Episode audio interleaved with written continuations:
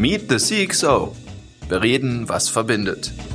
Herzlich willkommen bei Meet the CXO, dem Vorstandspodcast der Deutschen Telekom. In jeder Folge spricht ein Manager, eine Managerin mit spannenden Gesprächspartnerinnen aus Wirtschaft, Gesellschaft, Politik oder Wissenschaft. Mein Name ist Claudia Nehmatt, Vorständin für Technologie und Innovation. Heute begrüße ich ganz herzlich bei mir Maja Göpel, Politökonomin, Transformationsforscherin, Nachhaltigkeitswissenschaftlerin und Gesellschaftswissenschaftlerin. Maja Göpel ist Honorarprofessorin an der Leuphana Universität Lüneburg. Gemeinsam mit anderen Wissenschaftlerinnen stellte sie im März 2019 die Initiative vor Scientists for Future zur Unterstützung der Schülerproteste Fridays for Future. Hervorheben möchte ich auch ihr 2016 publiziertes Buch The Great Mindshift und ihr 2020 publiziertes Buch Unsere Welt neu denken. Beide Werke enthalten, wie ich finde, extrem spannende Denkanstöße, wie wir unser etabliertes Mainstream-Denken und Weisheiten hinterfragen können. Und deshalb Liebe Frau Güppel, freue ich mich total heute auf das Gespräch mit Ihnen. Herzlich willkommen. Liebe Frau Nehmert, herzlichen Dank für die Einladung. Ich freue mich auch total. Liebe Frau Köpel, Sie fordern ein neues Wirtschaftsmodell. Was verstehen Sie darunter? Ich glaube, das Spannende ist ja, und Sie haben ja eben so unterschiedliche Bezeichnungen von dem, was ich wissenschaftlich mir angucke, aufgeführt und denken alle, was ist sie denn jetzt eigentlich? ja. Und im Prinzip, die Nachhaltigkeitsforschung ist eben eine, die sehr viele Perspektiven vereint, um den aktuellen Zustand, den wir heute vorfinden, verstehen zu können. Und mhm. das aber auch historisch betrachtet. Mhm. Also die sehr stark aus einer systemischen Perspektive draufschaut, zu sagen, wie sind wir hier hingekommen, wo wir heute sind und welche Trends schieben uns in die Zukunft und wie werden die sich wahrscheinlich in Zukunft auswirken. Und das ist der gesamte Befund, dass wir eben gesagt haben, wir haben ein Wirtschaftssystem gehabt, was eine Zeit lang wahnsinnig erfolgreich, unheimlich viel materielles Wohlergehen für sehr, sehr viele Menschen ermöglicht hat wodurch natürlich auch die Anzahl von Menschen sich sehr stark vermehrt hat im 20. Jahrhundert und wir gleichzeitig aber auch pro Kopf sehr viel mehr an Natur insbesondere in Anspruch genommen haben. Also wir haben ja alle bei Corona diese exponentiellen Kurven kennengelernt, Absolut. die dann mit den Wellen kommen. Ja. Und so ungefähr, wenn man sich eine Grafik vorstellt, die sich anguckt, wie viel Metalle haben wir aus dem Boden genommen, wie viel Wasser haben wir verbraucht, wie viel Holz haben wir verbraucht. Das sind alles so schöne Hockeykurven ab dem 1950 ungefähr. Ja. Und deshalb sprechen wir heute davon, wir sind im Anthropozän, weil die Menschen in ihrer Vielzahl, aber auch in der Intensität so stark in die Erde und ihre sich regenerierenden Prozesse eingreifen, dass sie eine treibende Kraft der Erdsystemprozesse werden. Und das ist schon ziemlich verrückt. Und das ist eine sehr neue Realität. Und deshalb sollten wir eben heute darüber nachdenken, ob die Art, wie wir vorher gewirtschaftet haben, in dieser neuen Realität noch funktionieren kann. Ja, also Anthropozän ist dann das von den Menschen so stark beeinflusste Erdzeitalter. Und ich nehme an, wenn Sie sagen, mal überdenken, welche Mechanismen möglicherweise geändert werden müssten in die Zukunft, sprechen Sie das Thema Wachstum an. Und die Fragestellung, müssen wir eine Neudefinition bekommen von den historischen Wachstumsbegriffen, die ja zu immer mehr Ressourcenverbrauch, wie Sie das schildern, geführt haben? Genau, das waren ja die ersten, ja, viele haben gesagt, Frontalangriffe auf unser Entwicklungsmodell, die damals mit der großen bekannt gewordenen Studie 1972 die Grenzen des Wachstums mhm. vom Club of Rome in Auftrag gegeben waren. Da sind mir zwei Punkte total wichtig. Und das eine ist, dass alle mal so ein bisschen das Gefühl haben, das sind irgendwelche radikalen Außenseiter oder irgendwas gewesen. Nein, das ist eine Studie gewesen, die wurde von industriellen und erfolgreichen ManagerInnen und äh, OECD-Repräsentantinnen und so weiter in Auftrag gegeben, weil die selber gemerkt haben, uh, also irgendwie dieser Ressourcenverbrauch, der nimmt Dimensionen an, da müssen wir mal genauer reinschauen. Ja. Und deshalb war das der Auftrag, wirklich zu schauen, wenn wir so weitermachen, was passiert dann in der Zukunft? Das heißt, die Modellierung, die damals gemacht wurde, hat uns eigentlich den Horizont öffnen wollen, mhm. um zu verstehen, was passiert, wenn wir nichts ändern. Und die Ergebnisse waren ja nicht nur in der Studie, sondern in vielen anderen bestätigt, sodass 1972 sich die Weltgesellschaft zum ersten Mal getroffen hat zu einem Gipfel zu Umwelt und Entwicklung. Und ich würde allen empfehlen, sich diese Dokumente mal durchzulesen, weil die sind eigentlich total schön, weil die auch noch wirklich sehr stark darauf eingehen, was ist denn die Natur eigentlich für uns Menschen? Was bietet sie uns denn eigentlich? Sie bietet uns die Fähigkeit als schlaue, denkende, wahnsinnig beobachtungsfähige Menschen in der Interaktion mit diesen Ökosystemen, mit diesen Netzwerken des Lebens, menschliche Entwicklung, menschliches Wohlergehen und auch menschliches Glück und Spiritualität zu ermöglichen. Also es war ein ganz klares Verständnis davon, dass Menschen eingebettet in die Natur leben, umgeben von Leben. Und dann zu sagen, das wäre ziemlich blöd, wenn wir uns diesen Reichtum zerstörten, der uns ja all das jedes Jahr wieder neu regeneriert und zur Verfügung stellt, quasi schenkt. Und das ist mir so wichtig, wenn wir heute überhaupt über Wachstum reden, dass wir anfangen zu fragen, was meinen wir damit? Mhm. Und auch die unterschiedlichen Begriffe, wie sie im Diskurs verwendet werden, mal auseinandertüdeln. Absolut. Vielleicht dazu gleich eine ja. Nachfrage, weil ich habe das so wahrgenommen, vielleicht etwas vereinfacht gesagt, dass es mindestens mal zwei Denkschulen gibt. Mhm. Die eine sagt, absolut, dieser exponentielle Verbrauch natürlicher Ressourcen muss aufhören, weil wir uns zugrunde richten. Mhm. Ansonsten, weil die natürlichen Ressourcen ja endlich sind. Die glauben aber dennoch irgendwie, dass es mit technologischen Mitteln gelingt, die Idee von ökonomischem Wachstum mhm. trotzdem aufrechtzuerhalten, nur dann halt eben in einer zum Beispiel entkarbonisierten Wirtschaftsweise und einer Art und Weise viel mehr zirkuläre Economy zu haben. Mhm. Während andere sagen, jawohl, Entkarbonisierung und das alles muss stattfinden, aber wir brauchen zudem auch eine andere Definition davon, was denn eigentlich wachsen soll. Ist es tatsächlich das BIP, das ökonomische Wachstum in der kapitalistischen reinen Lehre oder sind es vielleicht andere Themen? Um zum Glück von Menschen zu führen. Hatten Sie dazu sich in Ihren Forschungen auch Gedanken gemacht und in welche Richtung geht das? Ja. Es ist total spannend. Also Ideengeschichte ist etwas, mhm. was mich eben auch fasziniert. Ne? Und wenn man zum Beispiel zurückgeht, wo das BIP, das Bruttoinlandsprodukt, erfunden wurde, das war Krieg. Ne, das ist ähm, stimmt. Ja, ist also es ist ein Indikator. Also die, das ist ja wieder Menschen als denkende Wesen, die sich Technik, ja. Technik in dem Verständnis ja auch von Kunstgriffen und sowas überlegen, um ihre Existenz auf diesem Planeten zu organisieren. Das heißt damals, welche Frage stand im Raum, die wir mit dem Indikator versucht haben zu beantworten, war, wie viel können wir kurzfristig mobilisieren, um in den Krieg zu ziehen? Das war die US-amerikanische Situation zu dem Zeitpunkt. Und dafür hat sich Herr Kusnet dann eben diesen Indikator ausgedacht. Und er hat dazu gesagt, dass der mit Sicherheit überhaupt gar nicht das Wohlergehen einer Gesellschaft abbildet. Und dann ist es ja sehr spannend, wie sich das verselbstständigt hat. Ja, ja, das stimmt. Ne? Sodass ja. wir im Diskurs eigentlich das jetzt gleichsetzen. Als Selbstzweck. Ja, so. Also wir sagen, das BIP wächst, ist die Wirtschaft erfolgreich, ist Wohlstand gesichert, ist die Gesellschaft auf einer guten Entwicklung. Mhm.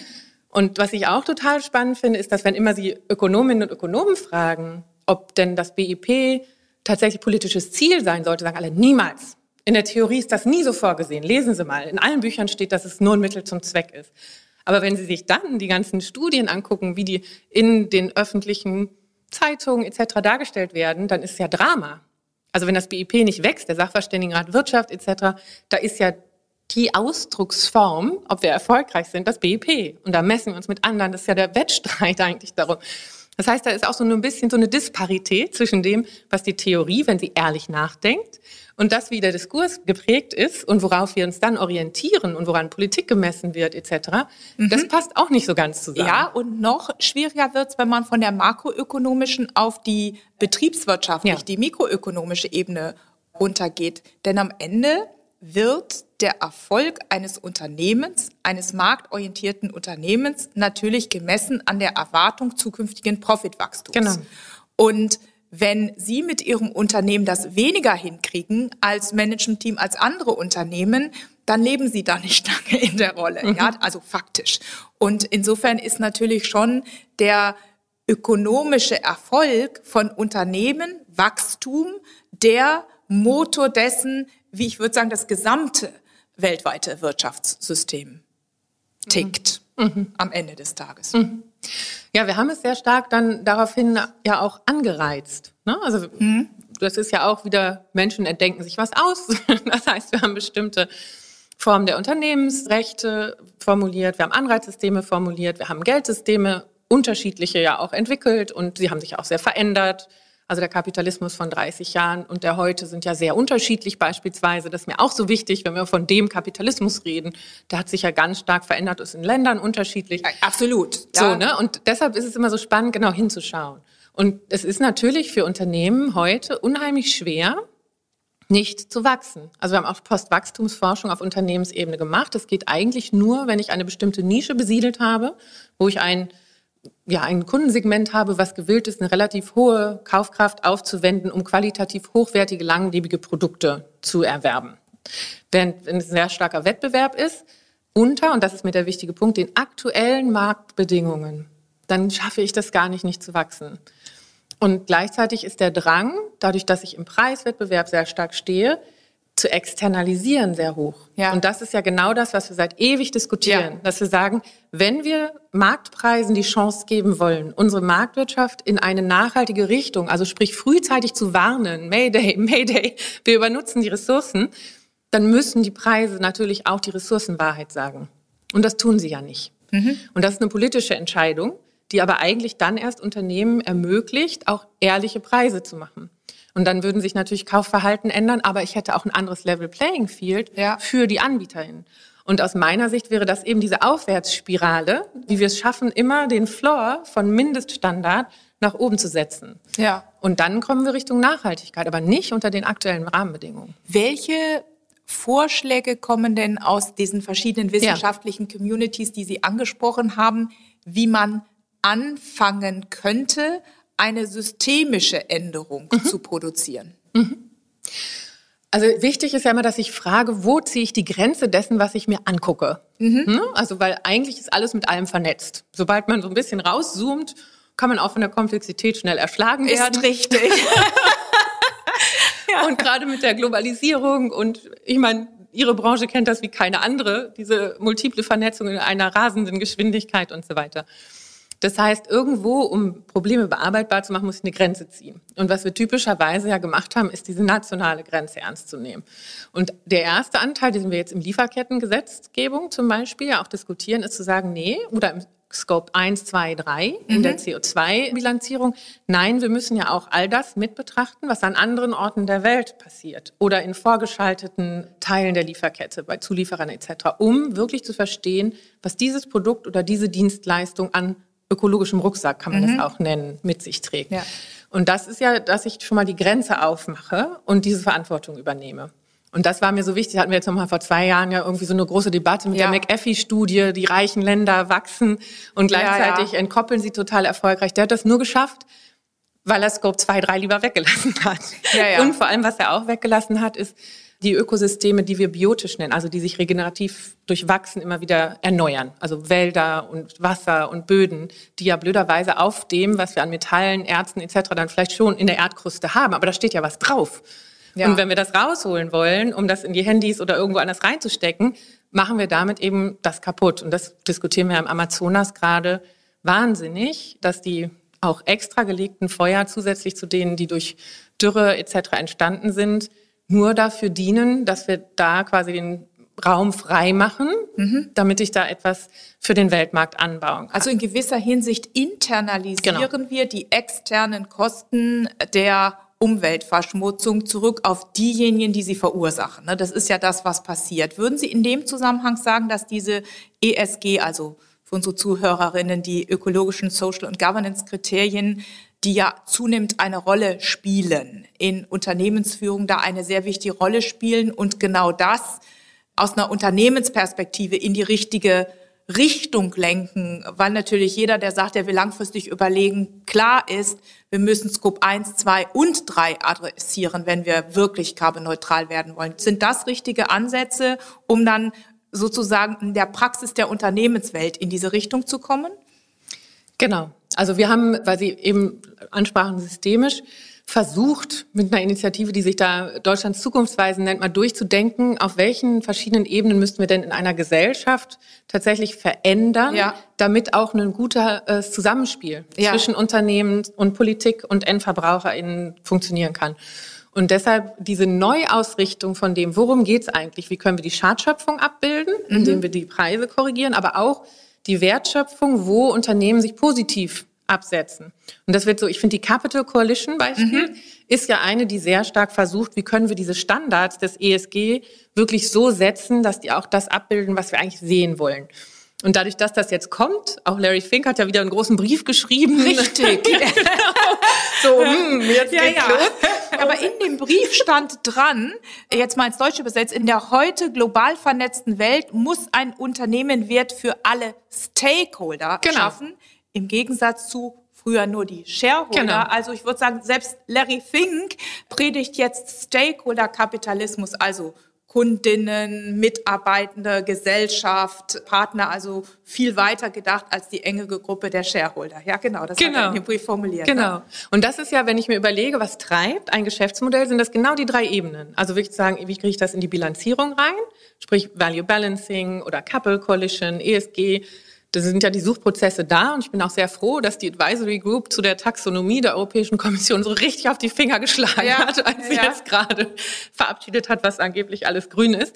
Also da bildet sich ja so ein Expertenkonsensus raus für das äh, Messen der Unternehmensergebnisse. Das Gleiche brauchen wir, sprich Thema Taxonomie auf dem Finanzsektor, weil der treibt ja in die Unternehmen genau. rein. Also das Beste wäre im Grunde, dass durch diese allgemein akzeptierte Taxonomie vor allen Dingen auch durch den Finanzsektor und die, die hinter den Kapitalmärkten stehen, letzten Endes das genauso eingefordert wird wie historisch ökonomisches Wachstum.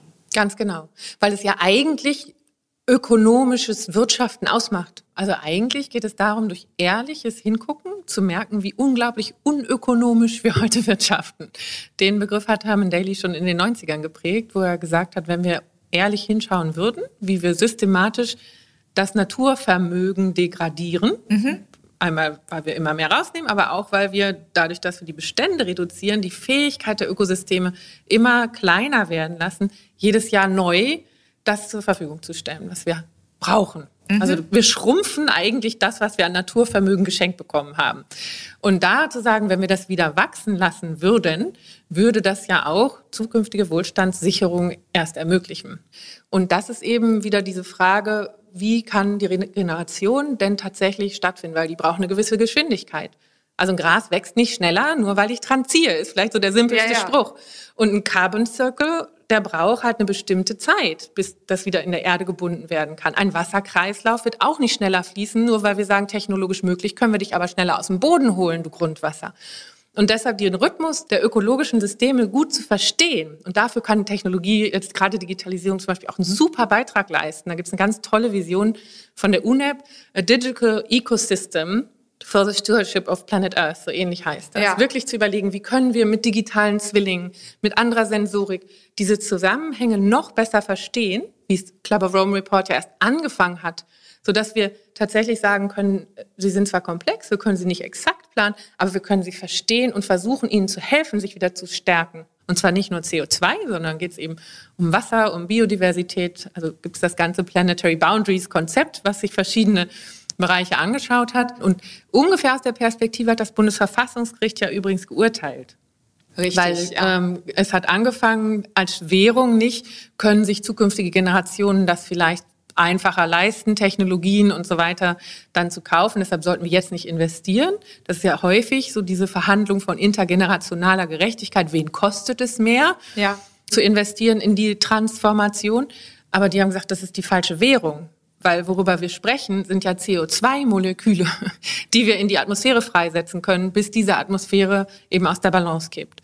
Und deshalb ist es das Budget, das sogenannte Budget, mit dem wir unter 1,5 oder eben deutlich unter 2 Grad bleiben können. Und dann ist man bei ppm, Parts per Million und nicht bei Euro. Ja, ja. Und aus dem heraus haben die eben gesagt, okay, wenn wir ehrlich und ernsthaft und gerecht budgetieren wollen, dann müssen heute ganz schnell viel deutlichere Maßnahmen ergriffen werden, weil wir sonst ganz klar auf Kosten der Freiheit zukünftiger Generationen leben.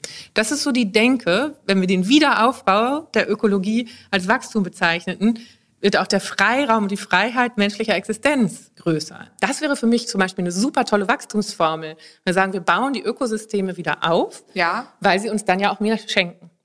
Und das wird unter dem Begriff regeneratives Wirtschaften tatsächlich auch zunehmend diskutiert. Und da geht es eben über ESG hinaus, zu sagen, wir gehen nicht nur in die Risikokalkulation für unser Geschäftsmodell, sondern wir gehen noch einen Schritt weiter. Thomas Dillig und Katrin Muff aus St. Gallen, so Management-ForscherInnen, haben das Business Models 3.0, also nachhaltige Businessmodelle 3.0 genannt.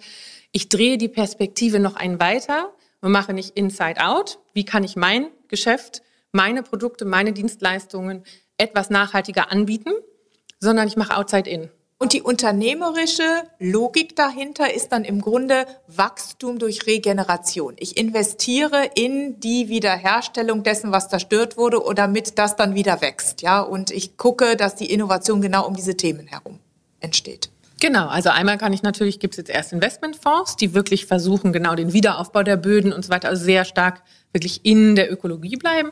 Und die andere Bewegung des regenerativen Wirtschaftens ist wirklich überall zu überlegen, welche Interaktionen habe ich in meinem Geschäftsmodell mit den natürlichen Ressourcen und wie kann ich da meinen Impact so wenig negativ machen wie möglich oder eben tatsächlich in der Art, wie ich wirtschafte, dem Wiederaufbau von diesen Fähigkeiten der Ökosysteme dienen. Das ist dieses regenerative ja. Momentum. Kommen wir mal auf die Rolle von Technologien in diesem Kontext. Ja. Und als Digitalunternehmen interessieren uns natürlich vor allem digitale Technologien. Und da gibt es eine ganz interessante Studie der Bitkom, die davon ausgeht, dass bis zu 50 Prozent der bis 2030 in Deutschland einzusparenden CO2-Emissionen geleistet werden können mit Unterstützung digitaler Technologien. Ein Thema ist dabei ja logisch. Ich muss ja in den ganzen Lieferketten zum Beispiel deutlich machen, wo überhaupt der Müll, die Carbonverschmutzung entsteht. Was mich interessieren würde, wie beurteilen Sie diese digitalen Technologien? Mhm. Also wir haben mal ein größeres Gutachten dazu geschrieben zur Digitalisierung und Nachhaltigkeit, als ich im wissenschaftlichen Beirat globale Umweltveränderung war der Bundesregierung und haben eigentlich zwei Perspektiven aufgemacht. Die eine ist die Nachhaltigkeit der Digitalisierungsprozesse. Mhm. Also wie können wir auch da, Bitcoin ist natürlich immer die größte Verhandlungsorientierung ja. eigentlich, wie viel kostet das? Weil es auch so schön aus unserer Wahrnehmung ausgekoppelt ist eigentlich. Die Daten, die da rumflitzen, die sieht keiner oder die riesen Serverparks, die es fürs Mining braucht, auch nicht der oder die mit dem Endgerät da sitzt und denkt, das braucht doch gar nicht viel Strom, ich muss das einmal am Tag ein bisschen aufladen hier im Akku. Aber was da alles im Hintergrund rattert und rödelt und sich von einer riesen Serverdatenbank ja. auf die nächste schiebt, das merkt man gar nicht als Endkonsumentin in dem Bereich. Und deshalb ist es da eben zu schauen, wie kann ich diese Hardware, die es ja überall braucht, selbst wenn wir es nicht wahrnehmen, wirklich möglichst effizient gestalten. Mhm. Deshalb ist auch so eine Datenpolitiksfrage, die wir mit der Kommission diskutiert haben, sehr relevant. Ein Kommissionsbeamter sagte zu mir, bevor wir nicht besser auch teilen, sammeln alle Unternehmen, weil es die neue Ressource angeblich ist, parallel möglichst viele Daten über alles. Und dann haben wir diese Datenhalden, die natürlich auch Hardware brauchen, aber die werden gar nicht wirklich nutzbringend eingesetzt. Also deshalb gibt es ja jetzt auch Initiativen zu sagen, wie können wir beispielsweise die Mobilitätsdaten so auch poolen, dass sie im Sinne der zum Beispiel einer Corona-App oder einem Verständnis von Verkehrsflüssen, um sie besser zu organisieren und so weiter, wirklich auch fürs Gemeinwohl einsetzen können. Und das sind natürlich ganz, ganz wichtige Informations- Sensorik, die in der Landwirtschaft eingesetzt, Informationsmöglichkeiten und die dann natürlich durch Mustererkennung, Lernen, Modellierung wirklich immer komplexere Zusammenhänge uns auch diese Erdsysteme verstehen lassen mhm. können. Oder richtig in Richtung Management. Daran wird gerade gearbeitet, ja. Urban Mining etc. Wie können wir mit digitalen Zwillingen die ganzen Stoffströme eigentlich markieren, Korruption runterfahren, indem digitale Marker draufkommen auf bestimmte Ressourcen, von denen wir genau wissen, Blutdiamanten, Elfenbein und so weiter sind dann vielleicht eher wirklich so die ja, signifikantesten, aber das passiert ja in sehr vielen anderen ja. Bereichen auch, dass wir wirklich verstehen, wo fließen eigentlich welche Ressourcen durch die Gegend und wie können wir damit auch die Zirkularität sehr viel besser hinbekommen und diejenigen, die etwas übrig haben, was sie jetzt Müll nennen würden und diejenigen, die genau sowas brauchen, auch viel besser zusammenbringen. Also dieses systemische Verstehen, Denken und Monitoren und das aber auch zu kommunizieren, das ist ja tatsächlich durch digitale Prozesse und Technologien sehr viel einfacher zu machen. Und das Smarte hinter dem Begriff steht ja die Automatisierung der Prozesse dann, die wir als Menschen halt irgendwie ständig vergessen. Ja. Dann mein Auto und mein Haus und was, Kühlschrank und whatnot, die dann eigentlich meinen Habitus von auch vergessen auszumachen, für mich korrigieren und dafür Energieeinsparungen fahren können. Oder ein erneuerbarer Energien-Grid funktioniert nur, wenn wir wirklich die verschiedensten Energiequellen sehr fein aufeinander abstimmen können und das antizipieren können. Ja, das ist ja, Sie sprechen ja an, eine sehr smarte Vernetzung über historisch getrennte Industrie- und Bereichsgrenzen genau. hinweg. Und gerade digitale Technologien ermöglichen das natürlich technisch, aber es setzt ja vor allen Dingen auch voraus, Kooperationsbereitschaft von sehr vielen Entitäten und Diskurs- und Dialogbereitschaft, neben dem technischen Enablement und der ganzen Standardsetzung, die da drin steckt. Das führt mich vielleicht so auf das letzte Thema, was ich mit Ihnen kurz besprechen wollte als Wissenschaftlerin. Wir erleben ja irgendwo eine Welt, in der die Vernetzung immer weiter zunimmt, was gut ist und was uns ja auch ermöglicht hat, während der Pandemie vernetzt miteinander zu bleiben.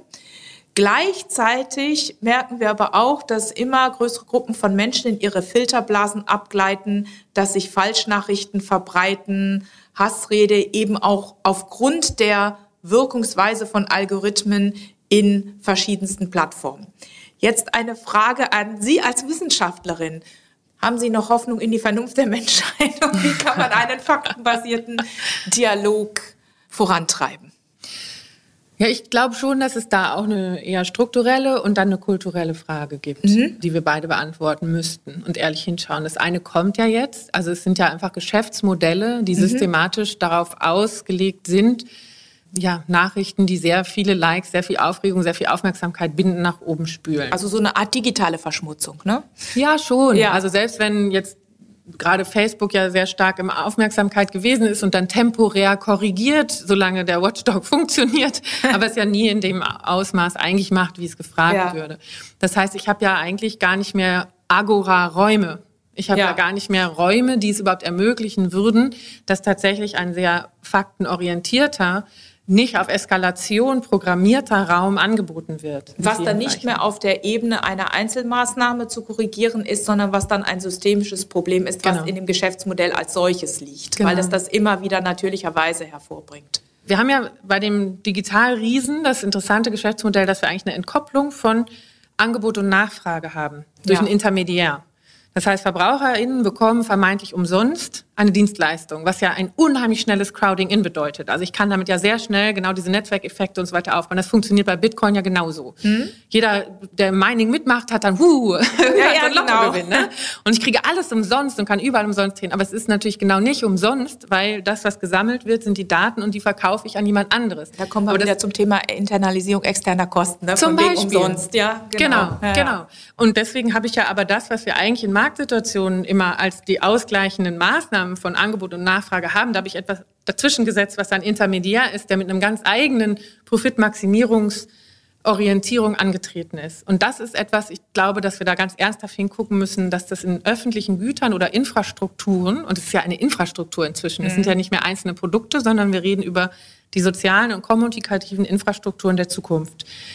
Und da müssen wir einfach in die Verhandlung darüber treten, weil Infrastruktursicherung ist ein öffentliches Gut, immer mhm. in unseren Gesellschaften gewesen welche Verantwortung liegt da eben tatsächlich auch in der staatlichen Hand zu sichern, dass das sichere, also funktionable, der Funktion dienende Infrastrukturen auch sind.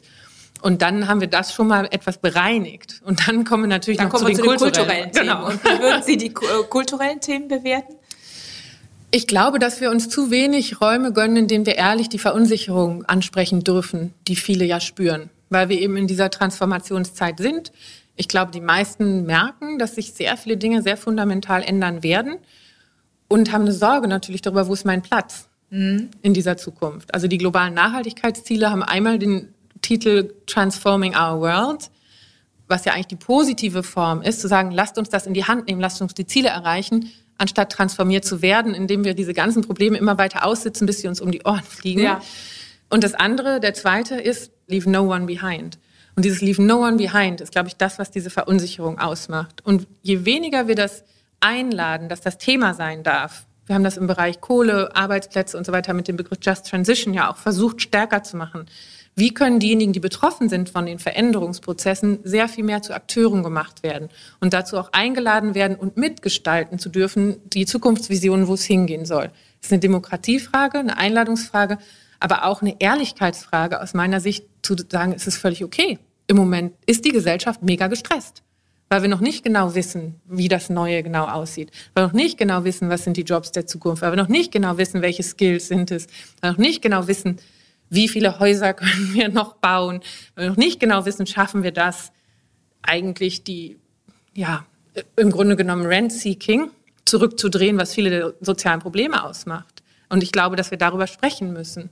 Also wenn Finanz Anlagestrategien in Häuser, in Grund und Boden und so weiter dazu führen, dass Grundrechte wie Miete oder eben auch Bauern, die überhaupt noch Pacht bezahlen können. Das sind ja ganz fundamentale Treiber gerade, die eine wahnsinnige Unsicherheit mit sich bringen und davon einige wenige sehr sichtbar wahnsinnig stark profitieren. Das ist Sprengschatz für eine Gesellschaft, die sagt, wir sind gemeinsam in einem nationalen oder globalen Entwicklungsprogramm unterwegs. Und deshalb glaube ich, dass diese Verunsicherung, diese Sorge und diese Verteilungsfrage in einer möglichst nüchternen, möglichst wenig rechts, links, oben, unten, Kapitalismus, Sozialismus, also wir ismen uns dann ja voll. Also ich meine, nach Möglichkeit, um die Polarisierung zu vermeiden. Genau. Was aber wieder voraussetzt, eine gewisse Dialogfähigkeit und sich des Einlassens auf andere Lebenswelten und Lebensrealitäten. Ne? Genau. Und nicht das Bleiben in der eigenen Blase. Genau. Ja, und das im Grunde Überbewerten der eigenen wahrgenommenen Probleme gegenüber allen anderen. Glauben Sie, dass das vielleicht als letzte Frage in demokratischen Gesellschaften besser oder schlechter gelingen kann als in autokratischen? Definitiv besser. Das meine ich auch. Ja, Ja, es ist interessant, dass es gerade so eine Debatte gibt, ob die Demokratien diesbezüglich unterlegen sind. Ich glaube allerdings, Raum zu geben, um eben miteinander zu einer Lösung zu finden in demokratischen Gesellschaften, eigentlich die einzigen Gesellschaftsordnungen sind, in denen das gelingt, nicht wahr? Wir müssen ja Demokratie wieder stärken. Das Interessante ist ja, dass auch darüber, wenn ich wieder versuche, geschichtlich zu überlegen, welche Funktion sollen denn demokratische Prozesse erfüllen können, dann haben wir momentan, dadurch, dass wir sehr kurzfristige Wahlorientierung, sehr demoskopisch getriebene Partei gebaren, ein sehr dann auch die andere Partei ja gleich als Wegnehmerpartei, Verbotspartei oder crazy liberale Partei. Also das geht ja nur noch gegeneinander. Die Idee eines demokratischen Prozesses war ja trotzdem zu sagen, wir orientieren uns daran, diese Gesellschaft gut in die Zukunft zu führen, stellen diese Ziele nicht unbedingt in Frage und ringen dann um die beste Lösung. Aber dabei malen wir nicht immer gleich erstmal einen riesen Strohmann, Buhmann oder sonst wie. Und sobald wir gewählt sind, drehen wir uns um 180 Grad, machen dann das trotzdem, sodass dann die, die vorher dafür waren, jetzt dagegen sind und alle rennen vor Gericht und machen alle irre. Und sind also, empört. Das was, ist schon auch eine kulturelle noch Frage. einen weiteren Podcast anschließen zum Thema Wiederbelebung der liberalen Demokratie. Ja. Und wie werden wir die, da hätte ich riesengroße drauf. Aber ich befürchte, wir laufen so allmählich aus der Zeit. Deshalb wollte ich Sie zum Schluss noch mal fragen, haben Sie eine Frage an mich? Ich finde es total spannend. Ich suche nach den Allianzen, die diese Ehrlichkeit so in die Gesellschaft tragen können, dass das Vertrauen in die Gemeinwohlorientierung von Wirtschaft und Politik wieder wächst. Und ich würde eher gerne wissen, ob Sie glauben, dass das im Moment ein wichtiger Hebel wäre und wie so eine Allianz für Sie aussehen könnte. Ja, ich glaube das absolut. Und ich persönlich bin absolut davon überzeugt, dass aus einer Perspektive einer Dame gesprochen, die ja in der Wirtschaft tätig ist, zwei Dinge sein müssen. Zum einen, dass der historische Shareholder-Kapitalismus ernsthaft abgelöst gehört durch das, was man als diese Stakeholder-Zentrizität bezeichnen kann. Also die Fähigkeit, als Unternehmen verbunden zu sein, nicht nur mit Kunden, zukünftigen Kundinnen, den Mitarbeitenden der Gesellschaft und seinem ökologischen Footprint und dass wir absolut hart daran arbeiten müssen, tatsächlich unsere eigenen Footprint, ökologischen Footprint, Scope 1, 2, 3, also eigene Produktion und den Lieferketten anzugehen. Absolut. Und als Naturwissenschaftlerin sage ich immer unseren Leuten, ihr müsst so etwas haben wie eine Art hippokratischen Eid für Ingenieure. Was meine ich damit? Wenn ich zu einem Chirurgen gehe, möchte ich, dass er sein Handwerk versteht, also keinen Unsinn macht. Und ich möchte nicht, dass er mir ein künstliches Hüftgelenk einbaut, weil er damit viel Geld verdienen kann. Das ist ein ethischer Aspekt. Das ist der hippokratische Eid für mich, ja. Etwas inhaltlich gut zu machen, aber zum Wohle und nicht aus einem anderen Interesse. Und ich selber, weil mir das ein so großes Anliegen ist, vor allen Dingen als Physikerin und Mutter und Managerin, versuche diese Idee, ich nenne das Human oder man müsste sagen, diese erdzentrierte, also auch für zukünftige Humans, Human-Centered Technology in die Köpfe aller Leute zu bekommen, ja. Und insofern glaube ich, diese Allianzen sind absolut wichtig, denn ich denke, wir müssen die Art und Weise, wie wir in der Vergangenheit gewirtschaftet haben, ändern. Und das ist eine Verantwortung von einzelnen Unternehmen, das ist aber auch eine Verantwortung von uns allen, im System daran zu mhm. arbeiten. Und wir sind ja unterschiedlich wirksam als Mütter, die wir beide sind, als Bürgerinnen, als Wissenschaftlerin, als Managerin. Also ich versuche da überall so meinen kleinen bescheidenen Beitrag dahin zu gehen. Aber ich bin absolut davon überzeugt, und das ist übrigens der Grund, warum ich hier bin und für dieses Unternehmen arbeite, das muss sich in diese Richtung begeben. Und um langfristig erfolgreich zu sein und letzten Endes, um in das eigene Spiegelbild schauen zu können. Mhm. Das bedeutet nicht, dass es immer auch Widersprüche gibt. Und dass sie nicht am Ende des Tages immer wieder mit Entscheidungen konfrontiert sind, wo sie sagen müssen, wow, ja, ist das jetzt der pragmatische Weg? Ist das der richtige Weg? Entspricht das mehr meinem Idealismus oder entspricht das mehr dem, wie ich denke, wir kommen schneller zu einer 80-Prozent-Lösung? Wir haben dauernd diese ja, diese Spannungen. Mhm. Ja, aber mit diesen Spannungen und Ängsten immer wieder umzugehen oder wie Sie das gesagt haben, sie zuzulassen, statt so zu tun, als gäbe es das nicht. Ja. Ähm, das finde ich ziemlich wichtig. Und ja, ich hoffe auch solche Dialoge dienen dazu, im Grunde zu connecten und die Ideen dazu auszutauschen. Also das ist nämlich in den Transformationswissenschaften genau, glaube ich, eine wichtige Botschaft. Es will niemand irgendwen geplant transformieren. Ja, es ist ein genau. riesiger Suchprozess, wie wir diese Transformationsprozesse, die sowieso stattfinden, vielleicht beeinflussen können, in eine Richtung geben können, die für uns wünschenswert erscheinen. Und da uns alle als Wirks wie Sie das gerade so schön genannt haben. Den Begriff habe ich von Hans-Peter Dürr geklaut. Als Astrophysiker und Quantenphysiker hat immer gesagt, wir sind alle Teilnehmende in dem System. Ja, ich glaube, die Idee des allwissenden patriarchalischen Heldens ist tot. Mhm. Und wenn alle damit komfortabel gehen könnten, dass das niemand braucht, dann wären wir hier ein echtes Stück weiter, weil das würde nämlich dazu führen, dass jeder sich seiner eigenen Verletzbarkeit bewusst wird, was die Voraussetzung dafür ist, um mit der Verletzbarkeit von anderen besser umgehen zu können. Und deshalb glaube ich, hat das auch was wirklich damit zu tun, welches Menschen- und Weltbild wollen wir hier ja. haben und wollen wir miteinander pflegen. Ja, wer wollen wir sein? Genau. In Zukunft und auf dem Weg, ne? Genau. Ja. So, also, ehe wir jetzt auf weitere spannende Themen kommen, möchte ich mich bei Ihnen, äh, Frau Göbel, ganz herzlich bedanken für das anregende Gespräch. Herzlichen Dank, dass Sie hier waren. Vielen Dank, Frau Nehmert, dass ich hier sein durfte.